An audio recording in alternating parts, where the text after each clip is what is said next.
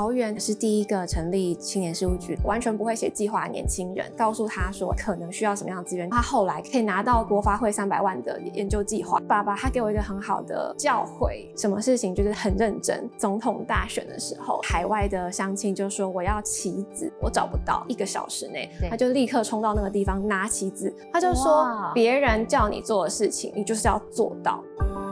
我是侯乃荣，台湾名人堂要告诉大家有故事的人，有意义的事。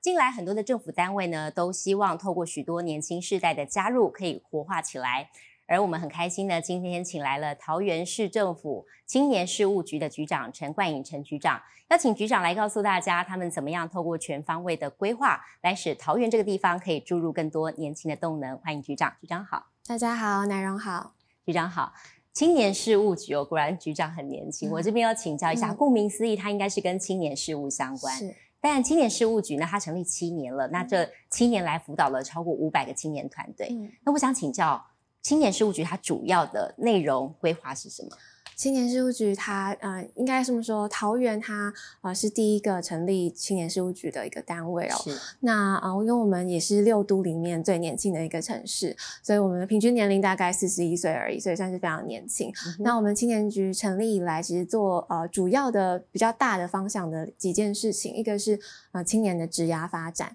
就比方说，嗯，现在大家最好奇的就是年轻人找工作要找什么样的工作，嗯，所以在职涯发展这一块，我们有像是啊。青创基地，那或是呃一般的就是呃微新创业的这种咨询陪伴都有在做。那还有一块是现在呃也比较大家比较关注的议题，就是地方创生。那我们这一块有在这个公共青年的公共参与的部分，我们有提供给很多年轻人很多的这个协助。这样子，嗯，那主要青年人，你们有一个明确的定义吗？例如是几岁到几岁啦？你们提供这样的服务，那服务的对象大概有多少人？嗯，大概十八岁到三十五岁之间，都算是我们以呃青年的比较狭义的定义。对，但是如果以青年创业而言的话，嗯，可能因为呃门槛比较高，所以我们就从四十五岁以下都算是我们的这个青年的范畴。嗯，刚才您提到桃园的青年事务局是全台湾第一个，在你们之后陆续有很多县市也纷纷成立了。但就您看来，桃园的青年事务局跟其他县市青年事务局，你最觉得最大的不同是什么？我觉得，因为桃园是第一个成立的，所以它大概嗯有七年多的时间，从那个郑文灿市长上任以来，大概有七年多的时间。所以我们其实在这段时间做很多的铺陈，包含刚刚提到的呃枝芽的发展的部分。对，我们应该是现在成立最多基地的局处。那硬要说要比较的话，我觉得比较特别是我们在做地方创生这一块是比较隐性的，公共参与啊，地方创生甚至是青年志工的培育，都是比较呃长久在培养，但是很难一时之间被看见的。但是我们在这一块也做了非常多的呃努力，这样子。所以等于你们起跑的比较早。前面做的努力，现在慢慢的可以有更多的成果展现出来给大家。那我们一个一个来谈。你刚才谈到有一个很大重点是地方创生，是这个部分是不是局长先跟我们讲讲桃园市政府的这个青年事务局在这个地方着力在哪些部分？因为啊，行政院它好像从一百零七年以来，他们就一直在推动这个地方创生的这议题。那为的就是要让啊，比方说都市跟乡村的发展不要这么不均衡，那让啊两方都可以有呃。足够的年轻人，那所以在这一块的话，我们就鼓励，算是我觉得我们地方创生的这个计划，算是鼓励年轻人，给他们一个契机，回到他们的故乡来。嗯，那我们怎么做？可以其实可以简单分成短期、中期跟长期。那短期的话，我们就有给予某些程度的补助，比方说，哎，有些年轻人他想说，他想要从台北回来他们的故乡了，那。想回来桃园工作的时候，哎，他想要办一些地方创生的活动，比方说，嗯，我想要农村再造，好了，那我们就会给予，比方说二到十万块钱的这种补助，让他哎先尝试看看，感受一下做地方创生的感觉是什么？那等到他可能做出一些心得之后，嗯，我们有一个永续行动计划，那大概是一百万元以下的这个呃计划，那他们就可以真的去发展他们真的想要做的地方创生的一种创业。那比方说，我有遇过年轻人，他可能在这个庙宇的祭祀的文化，他觉得非常有兴趣，这蛮有趣的。对，那他可能就会重新塑造一些，比方说我们以前有这种安菇柜啦，或者是捏面人。那可是后他会把它做成有趣、年轻人也喜欢的这种文化祭典，就把。传统的呃祭祀变成啊有趣的文化祭典。那这样子的话，嗯，大家就会觉得哎有感，然后也觉得说哎局处有在就是支持他。嗯，那有一个我比较就是印象蛮深刻的是灵潭街。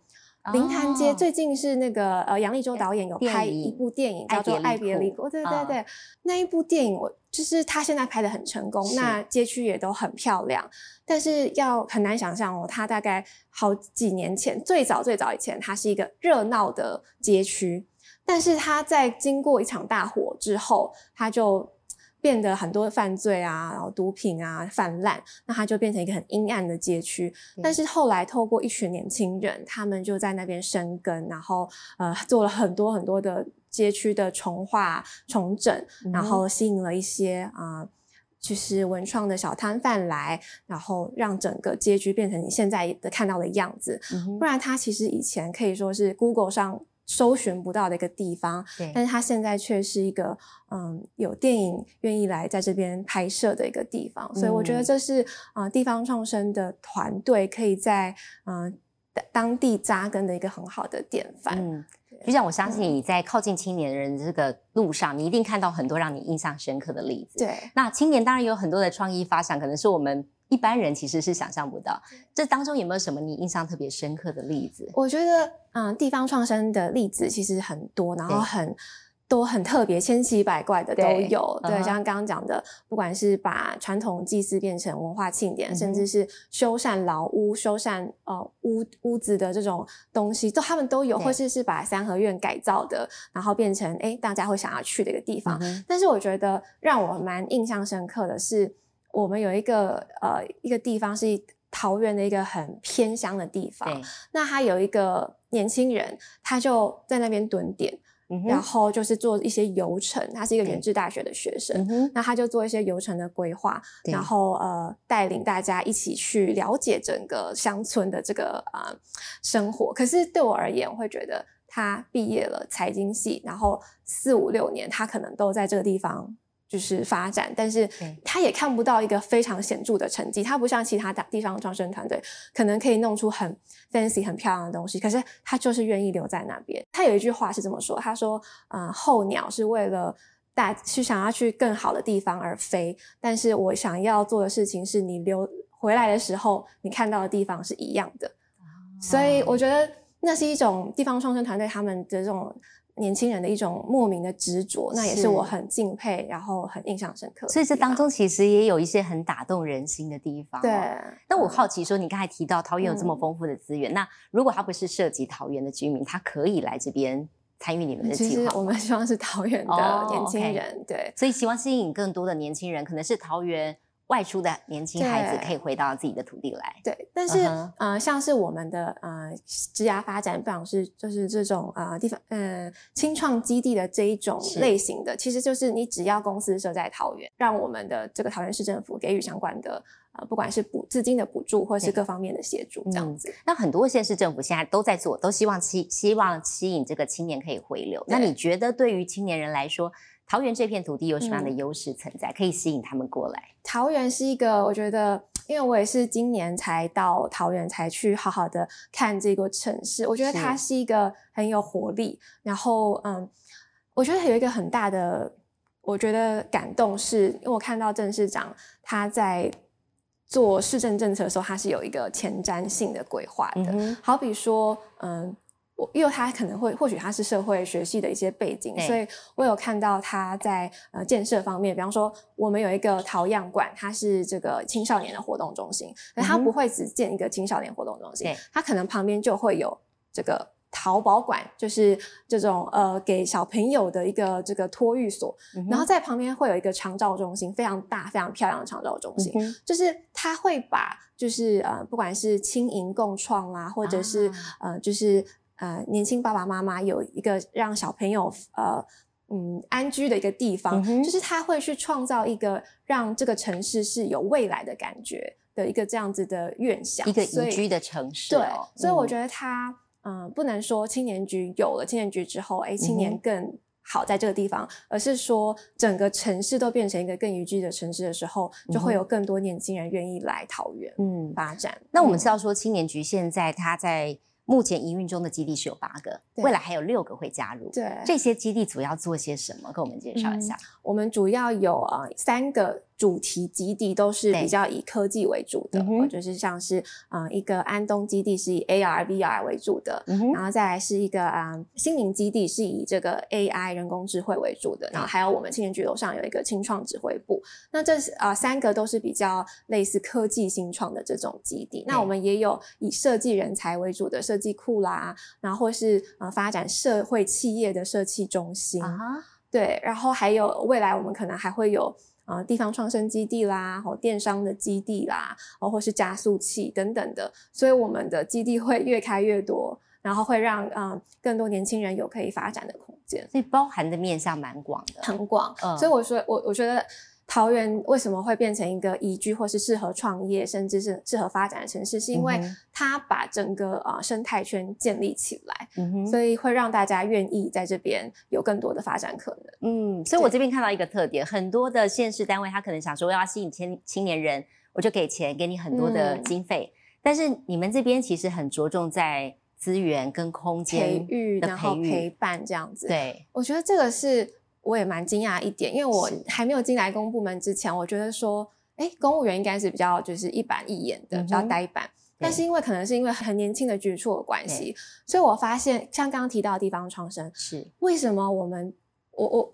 这样讲不知道好不好？但是我觉得我们桃园青年局在陪伴地方创生团队上是绝对是非常的优秀。怎么说？他可能会从一个完全不会写计划的年轻人到。我们年啊年轻公务员陪伴他，告诉他说：“哎，你可能需要什么样的资源，转介相关资源给他，到他后来可以拿到国发会三百万的研究计划。”哇，就是这是一个很大的进步跟很大的进步，是因为呃，我们是有在。跟这些呃地方创生的团队进行很多的陪伴，跟告诉他、倾听他有什么样的需求，然后给予他相关的，不管是业师的资源，或是啊资金的相关的呃这个可能的资源，这样子。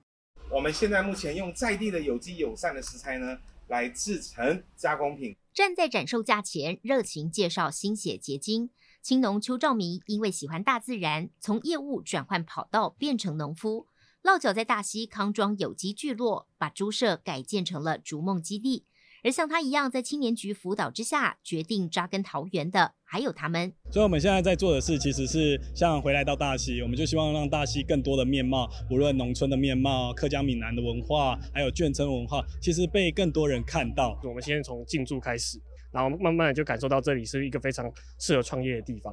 就他不管是帮我们开发业务啊，找投资人啊，或者是就算我们技术有问题的话，也会帮我们和相融团队去帮我们做这件事情。青年局全力协助提供软硬体资源，成为地方创生和新创团队的最佳后盾。好的产业因此得到了支持，也为地方注入成长动能。年轻人哦，不只是哦在创业上哦能够冒险前进，那也能够结合在地的需求，让这个城市的转型。都看得到年轻人的影子。青农共好，共创美好。一道道在地的美味佳肴，全是青农努力的成果。地方政府投注资源，不但活化了地方产业，也成功帮助青年梦想起飞，创造双赢。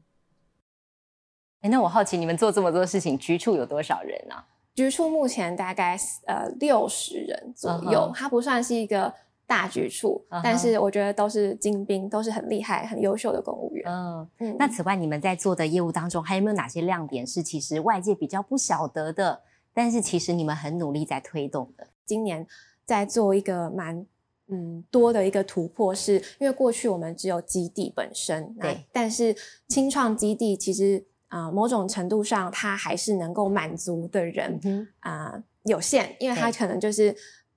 百一百个人里面可能只有十五个人会做轻创的这种创业，所以百分之八十五的人其实是做微型的创业。那比方说你想开一个咖啡厅啦，或者是想要开个早餐店，那我们有一个轻创资源中心，算是嗯、呃全台湾应该比较少见这种一站式一条龙式的服务。比方说创业不外乎三三大就是疑难杂症，就是法律相关的问题，啊，不然就是财务相关的问题，嗯那不然就是行销方面的问题。对所以，当你一个完全一张白纸，不知道要怎么创业的时候，那你可以来到我们资源中心，那就会有专人告诉你说，好，你现在可能在哪一个阶段了，那我可能介绍相关的业师给你，甚至是利息补贴、贷款等等，我们甚至都可以请我们的，就是真的是银服务做超好，就是是可能银行都可以来到我们青年事务局来做相关的就是辅辅导跟陪伴这样，所以真的是等于青年在创业路上的导师。对，然后导师之外，他还包括了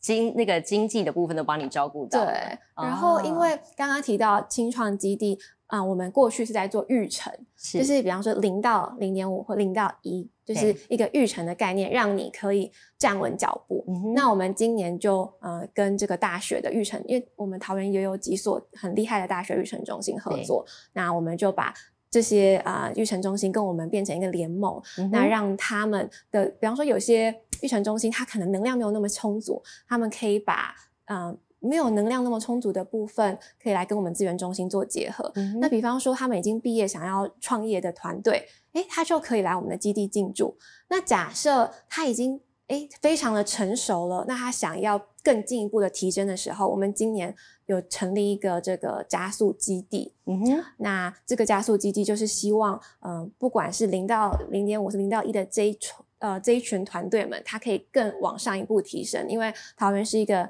很棒的工商聚落嘛，它有很多传统企业，嗯那他们可能在转型的时候会需要一些新创的技术。是所以，比方说他们的这个呃加工链里面，他们可能一直找不到哎怎么更快的瓶颈，那可能透过 AI 的人工智慧的技术，可以马上侦测出来，那它就可能可以加速它的这个工厂的这种流程跟效率。那这样子的话，像有这样子的加速器的存在，会让我们整体的基地的呃清创的这种团队可以更进一步的提升。那我觉得这个会让刚刚讲到的一般的青创基地到微型创业到呃想要更进一步提升的人，都可以有一个很好的发展，它就会成为一个很好的新创的这个生态圈。嗯，而且我觉得很有趣的是，你们服务的对象不止包括这些想要创业的年轻人对，包括从在学校你们开始就跟学校的社团做接轨，是这个部分也蛮有意思的。学校的社团，你们怎么样创造一个单一窗口啊？嗯那很方便。我们有一个社团资源中心，是那我觉得这个也是。呃，跟其他的县市比较不同的地方，嗯比方说你在台北，你可能会看到一个年轻学生穿着制服，然后拿着一个募款箱，啊说：“对哎、你可不可以给我捐款？大概多少钱？我们要办活动我们要办活动，我们要嗯办吉他表演，办歌唱表演。但是你在桃园基本上看不到这样的情形，因为有一句话是这样说：如果你有在玩社团，你不会不知道桃园是政府的青年局。嗯因为基本上你如果要需要，不管是场地的呃帮忙，或者是这个呃这种社团的补助的资金，嗯青年事务局都可以来做很好的窗口来告诉你怎么写计划，然后怎么申请这些钱。所以应该桃园的学生都知道有什么事情要找你们，是对不是？对对对，没错。哦那当然，青年人不仅要手心向上，其实很多时候是要懂得怎么样去付出。对你们在这一块青年志工的部分，也有这个资源中心对来协助他们。因为。我们青年志工中心是过去刚刚提到主持人有提到说，哎，有什么是大家看不太到的？是我们其实过去在做很多志工的服务，但是都没有把它辅助台面，所以我们今年就是用了一个志工中心。嗯，那希望，因为现在呃高中生升学，他们需要学习历程，那所以他们透过这样志愿的服务，他们就可以拿到他们的学习历程。啊那比方说，想要当志工的人，透过这个平台可以当志工。那有些单位他可能会需要志工，也可以透过这个平台找到他们合适的志工。嗯那而且我觉得我们的志工，嗯、蛮特别的。我们都是走一些特色志工，因为你会想说，哎，那社会局也在有志工，那有什么不同？比方说，我们现在因应这种气候的变迁，那可能嗯，我们遇到水患的时候，我们要怎么办？那这个防卷志工就是一个很特别的志工，他是会告诉你怎么堆沙包。比方说啊水患来了，你要怎么堆沙包？那平常的时候没有水患的时候，你要怎么清沟渠，让这个水沟没有这种污垢？嗯哼，这种就是一个我觉得蛮特殊型的志工，我们也有在做呃相关的这个培育。那七年来你们有没有统计？就是你们这个青年志工资源中心才六月才刚刚成立嘛？。对，那辅导的志工有多少？你们有统嗯，计大概有七千多人。蛮多的。对，而且我我觉得我觉得还蛮有一个蛮有趣的事情是，我们在呃疫情的时候，嗯你们知道志工，比方说不外乎去海滩捡垃圾嘛，对，这种需要群聚的，是不是志工就比有点较困难，有点困难。招募上？对，但是我们有推一个我觉得很好玩，叫是云志工。啊哈，云志工就是他会有点像是线上解锁一个人物，是比方说，这这都是很小的事情哦。比方说，嗯好，你现在去擦那个路边的反光镜，好，那你啊可能在现实完成这个任务的时候，你或许可以得到某些时数，或者是你可以去帮老奶奶或者做什么事情的话，你可以得到你的时数。所以我们在疫情的时候，透过云志工让大家。呃呃，解锁这个任务，然后分享这些暖心小故事来做，还是在疫情之间还可以发挥爱心，这样。嗯，但我觉得也很有意思的是，青年局当然要跟现在时下最夯、最流行的东西结合在一起。你们还做了 podcast，对不哦对？对对对，哎，这这个发想是从哪里来的？因为嗯 podcast 其实种类非常多，是那你们怎么样去定位属于你们自己专属的 podcast？我们那时候其实就是现在很多人在做 podcast，可是对我在很多人做 podcast 之前，我就蛮喜欢 podcast，然后我自己有做一个 podcast，、然后我那时候就有在想说，青年觉得 podcast 应该要是什么样子的样貌？它如果太嗯、冷冰冰或是很公务员的感觉，就没有人会想要对，它叫首发列车，如果大家有兴趣，可以去对找找。是因为我们希望，我我有我自己是看到说很多人都会喜欢看到成功很最快的捷径，比方说。啊、念北一女建中，然后念台大，嗯然后就是，然后比方说去台积电，那个好像就是成功的，就平步青云的对，上，很漂亮的典范。是，但不是说这样不好，而是说，其实我们有看到很多很不错的故事是，诶，他可能是在高职的时候，他有一个一门很好的技艺，那他可能是修车的，那他可能就可以呃在修车上赚很多钱。可是大家可能会觉得啊，你还是黑手。可是我我我们想要讲的是说，成功的样貌它不是只有一个形状，它可以是很多不同的样子。所以，我们像我们这一次有邀请那个星宇航空的张国伟董事长，是因为我觉得他们。他就是一个嗯、呃成功的一个不同的样子，对，那甚至是刚刚提到杨立洲导演啦，或是呃有些很年轻、很新锐的呃这些年轻朋友们的一些有趣的故事，我们都在首发电车里面让大家看到。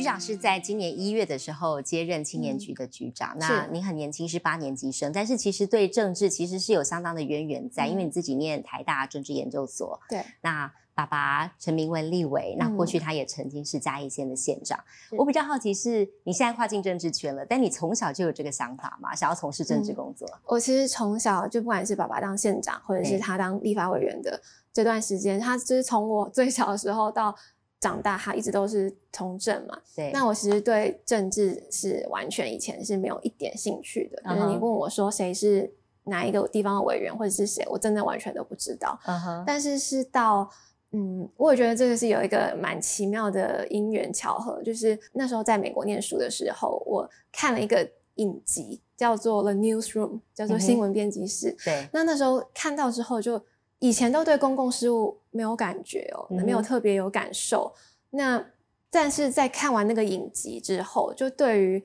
这种新闻的这种热忱有一种燃烧的感觉。然后那时候就跑去学校的报社，对，然后去呃担任这个报社记者，那才那个时候才开启了一点点那种对于公共事务的热忱，嗯不然在那之前基本上是真的很陌生，一点概念都没有一点概念都没有。然后哦其实爸爸妈妈都还蛮保护我的，所以就是保护小孩，对就也不希望你去了解这一些，所以就 都没有特别的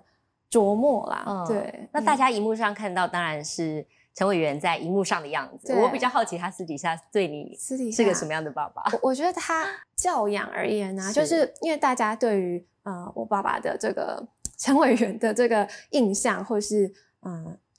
评断，其实是很很两极的啦。嗯那但是我个人来看他的话，我觉得他是一个很好很好的爸爸，因为怎么说，我觉得他会告诉我要推向极致，可是他从来不会逼我。就有人会说，哎，你去，然后你去桃园市政府青年局，哎，是不是你爸派你去的？或者是你那时候去哪里去哪里工作或什么，是不是人家你爸爸叫你去？可是我就很想跟他讲说，我爸爸叫我做什么，我不会去。你就是还蛮反骨的，是不是？就是我不会去。现在小孩怎么会去？爸爸叫你做什么你就做什么，一定不会啊。但是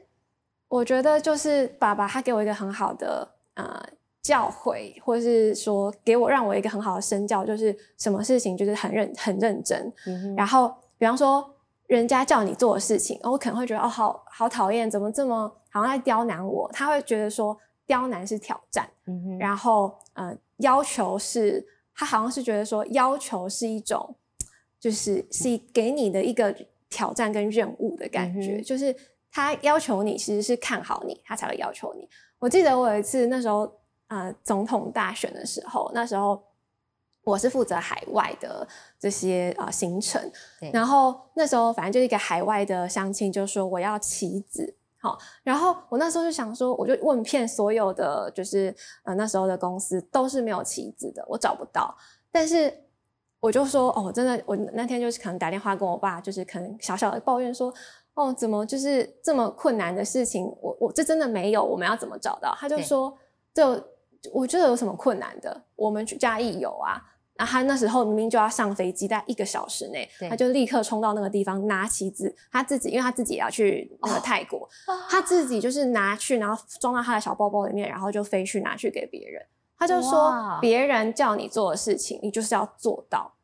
就是你就是要推到极致，你就是要做到。人家叫你做，就是你就是要挑战他。嗯所以我觉得爸爸他在我的职涯发展上给我很大的空间，那是我觉得很感谢的。之余，就是他在要求做事情上面，我真的从他的身教还有他的给我的一些建议里面，我看到我学到很多。嗯，对但我们以往知道说，其实政治人物都非常非常忙碌，对，但我不知道对你而言，你会不会觉得爸爸很多时候是没有办法陪在你身边的？有没有曾经有过这样的感觉，觉得啊，好像爸爸陪我的时间比较少一点？就是我觉得每一个家庭的表达爱或表现的方式是不一样的。是但我们家庭就比较特别，就是他不会每时每刻都黏在一起，但是你会感受到那个爱跟关怀，嗯，就是你不用每天都一定要一起吃饭，对，但是你有时候有事情的时候，我真的很多人生的一些比较嗯瓶颈的事情的时候，我问他，他就会给我一句话，他可能不会告诉你要怎么做，他就他可能就给我一句话，我就自己去领悟体悟吗？领嗯悟一下，对，哎，就找到自己的这个解决的方法。但是他嗯不会逼你，或是或是用要求的方式，他是会让你自己做决定。有没有一个比较实际的例子，就是你们互动当中让你印象特别深刻，或是让你觉得很嗯感动？哦，原来你感受到爸爸的爱了，那个时刻。感受到爸爸的爱，或许就是我，比方说我要来当这个青年局的局长的是时候，那或是其实在这之前，我都有很多人会来问我说，哎，要不要选举啊，或者是要不要回来嘉义或做什么的。是，但我觉得我爸爸他他是一个没有私心的人，嗯他不会说，哎，大家叫你回来干嘛选或者什么的，那我你你就要回来。他是会尊重你的哦，自己想要做的事情跟自己的发展，然后啊、呃让你去长成你自己的形状，而不是去逼迫你变成一个特定的样子。嗯，这是我很喜欢我爸爸的一个地方。对对。所以，对，的确，你现在的样子一定是过去的累积嘛。对，那我们回过头来聊聊你在学校时期啊，那时候因为你现在组长的青年事务，其实跟嗯社团也有相关。你那时候在学校有没有曾经有过哪些经历或经验，让你觉得对于日后嗯你的发展是有很大帮助的？我觉得我现在回想起来，我那时候有嗯去，那时候我在普渡大学嘛，然后在普渡大学的时候，嗯，因为普渡大学很比较少，嗯，华裔或者是比较少少数族群，那那时候有一个社团就是少数族群的一个社团，嗯，然后那时候我就在里面有担任这个呃主席。那那时候有一个很有趣的选举，就是选整个美国中西部的这个社团的，因为它是全国性的美国全国性的社团，对这个社团的这个算是，leader 吗？一个 leader 这样。然后那时候嗯我就想说我要去选，然后可是你要去选，你要去华盛顿去演讲。哇然后我就跟我爸妈说，那我爸妈就截然不同的反应。我妈就说：“你干嘛去？不用去啊，就是之类的。”然后我我爸就说：“呵啊，一个 key 啊，这样就是，嗯，你去想去就去。”然后那时候从来也没有想说我有可能会当选。我那时候的想法就只是哎试试看，因为我没有在这样的这种比较多元族群的地方来表现，所以我就想说，哎，那试试看好。然后哎那时候的候选人有白人有黑人啊，然后我一个就是台湾人这样，但是我就选上了，所以我就觉得那是一个，就是不管是报社也好，或者是像这样子的参，就是小型的学校的这种参选也好，嗯都是踏入公共事务的某种契机。对，所以嗯听起来你个性应该还蛮勇于挑战的，是不是？对，就是可能被爸爸妈妈的这个影响下，好像是这样子。啊，对。所以你在学校毕业之后，你嗯后来选择去当了记者，对，那时候是什么样的机缘之下，让你可以进到媒体？因为我那时候我呃在学校当报社的时候，刚好是时逢川普上任的时候，然后那时候就很多示威游行在学校，因为大家因为白这个川普的这个政策让白人主义的那种啊、呃精神更加滋长长大。那原本民风应该是很自由风的学校，突然就有这种很保守主义的这种白人至上主义的人在呃街头游行，然后让很多少数族群被很大程度的歧视等等的。那那时候我就去啊写下就是只报道，然后写下这些呃记录这些。那那时候我就有觉得说哇，你是你的一支一支笔是可以记录历史的，所以那时候就觉得。哎，记者这个工作是好像可以带来一些改变的，所以我就后来就投入了就是媒体的这个工作。但爸爸同意吗？那时候你全不同，完全不同意啊？就是想法是什么？他跟你沟通过吗？他好像就觉得为什么你就是因为我那时候是念有点企业管理的嘛，那、你就好好的去念企业管理，然后好好的回来当主管就好了。你为什么要？因为那时候你只要就呃有经过一一番的实习等等，你就很很可能很顺利就可以当主管。对，那时候爸爸就觉得，为什么你都已经出国念书了，你为什么要又回来，然后做一个完全无关的工作？所以有点不谅解吧。那你怎么说服他那时候我？没有说服他，我就去做，就是所以他真的他叫你不要做什么，他叫我不要。做什么，是不会我不做的，应该。所以他鼓励我的时候，我会去看，哎，我有没有兴趣？嗯所以到了后来记者的之路，呃，大概大概一一年多的时候，那时候刚好总统大选，对对，然后我才去帮忙总统大选，因为我觉得，嗯，我是想要当一个记录的人，还是想要真正投入去进行改变，嗯所以那时候就有一种转换了。但这个媒体工作肯定为你还是带来了一些不同的见识跟冲击。我觉得你有没有欸印象比较深刻的经历？有没有？嗯，比较深刻的，因为我觉得每一场活动，我觉得都有学到很多，不管是看就是政治人物之间的互互动，或是肢体等等，我觉得都有很多的感受。但我觉得媒体的工作给我是一个训练啊，嗯一个内部的训练，就是让你对时事议题有更敏感、敏锐的掌握。对，那我觉得这对日后我的发展其实都还蛮，就是有这个累积到的。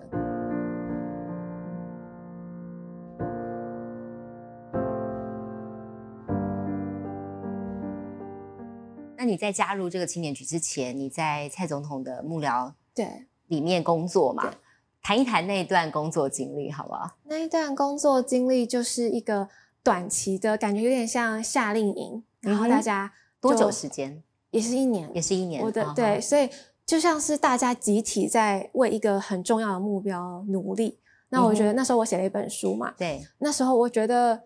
那是一个台湾人的集体意志的很奇妙的呈现。那大家，我那时候写了一句话是“政治可以是浪漫的”，因为为什么我会写这句话？是因为我觉得那一瞬间的台湾人是浪漫的，因为他认为他投下这一票是会带来改变。那的确，我也认为它是有带来改变的。嗯，嗯，你那时候书的主要内容是讲讲大家台面下所没有看到的蔡总统跟整个幕僚团队的运作。对，我那时候是写我觉得是以啊、呃幕僚的角度去写这群人在做什么，因为其实我蛮喜欢是看整个架构，因为你在一个团队的时候，你只能做一个小螺丝钉的事情，对但是其实我会很好奇，那这场整场选举是怎么打的，然后他的需要有的编制架构是什么？所以我那时候一直很着迷于这种架构的东西，啊所以嗯，把架构梳理出来之后，然后去访问这些人，那我就觉得哇，这是一个很独特的故事，很有趣啊，所以以你这这也是前面记者工作的训练，然后到你后来慢慢的 build up 起来后面的对对东西。那就你的观察，嗯有什么是你觉得我们外界其实比较看不到的蔡总统的那一面，或是选举的那一面？大家会觉得好像都是一个很强而有力的领导，然就是后去那场总统大选，对不总统大嗯。选，大家会觉得一个领导，然后会去呃支派下面的各各个这个角色分工。但我觉得很特别的是，基本上大家不太管我做什么，就是大家也不太管其他年轻人做什么，他们是一个平行的一个平行的组织的感嗯觉，就是大家不会好像你是长官，所以我就要用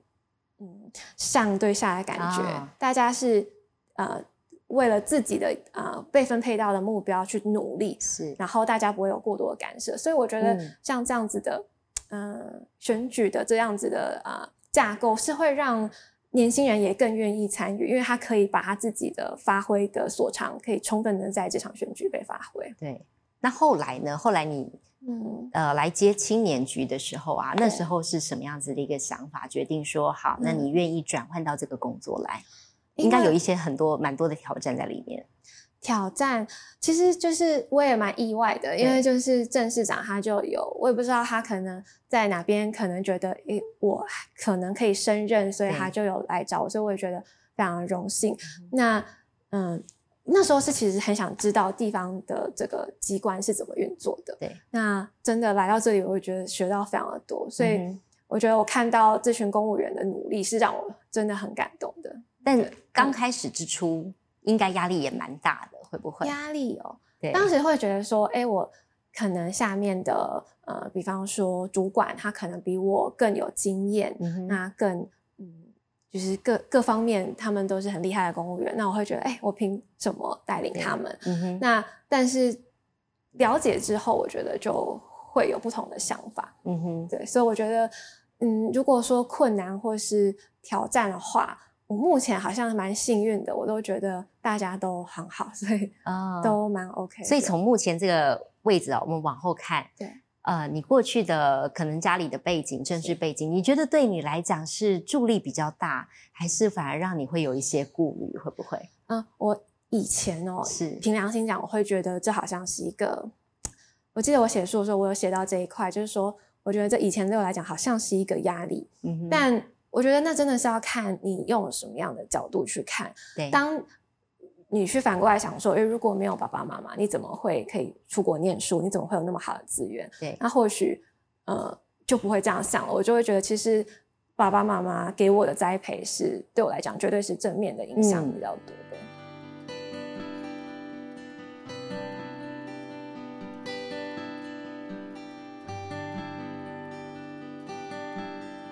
那目前就是青年局，我们还在不断的往前进嘛。那我想了解说，接下来我们还有哪还没有哪些目标是你希望在您在任的时候可以继续往前大力推动的？嗯，刚刚有提到就是我们的这个啊新新创的生态圈在架构当中，对，就是这个是我今年很认真想要把它努力完成的这件事情，就是让这个地方让桃园成为一个更多新创。大家想要创业的一个地方，好所在，对所以，嗯、刚刚提到的这个整个生态圈的架构，把它架构起来。然后，我们也有社会企业中心，那我们希望之后可以有更多年轻人愿意来投入社会企业，然后可以往呃明年的目标，希望可以向下扎根。嗯哼，那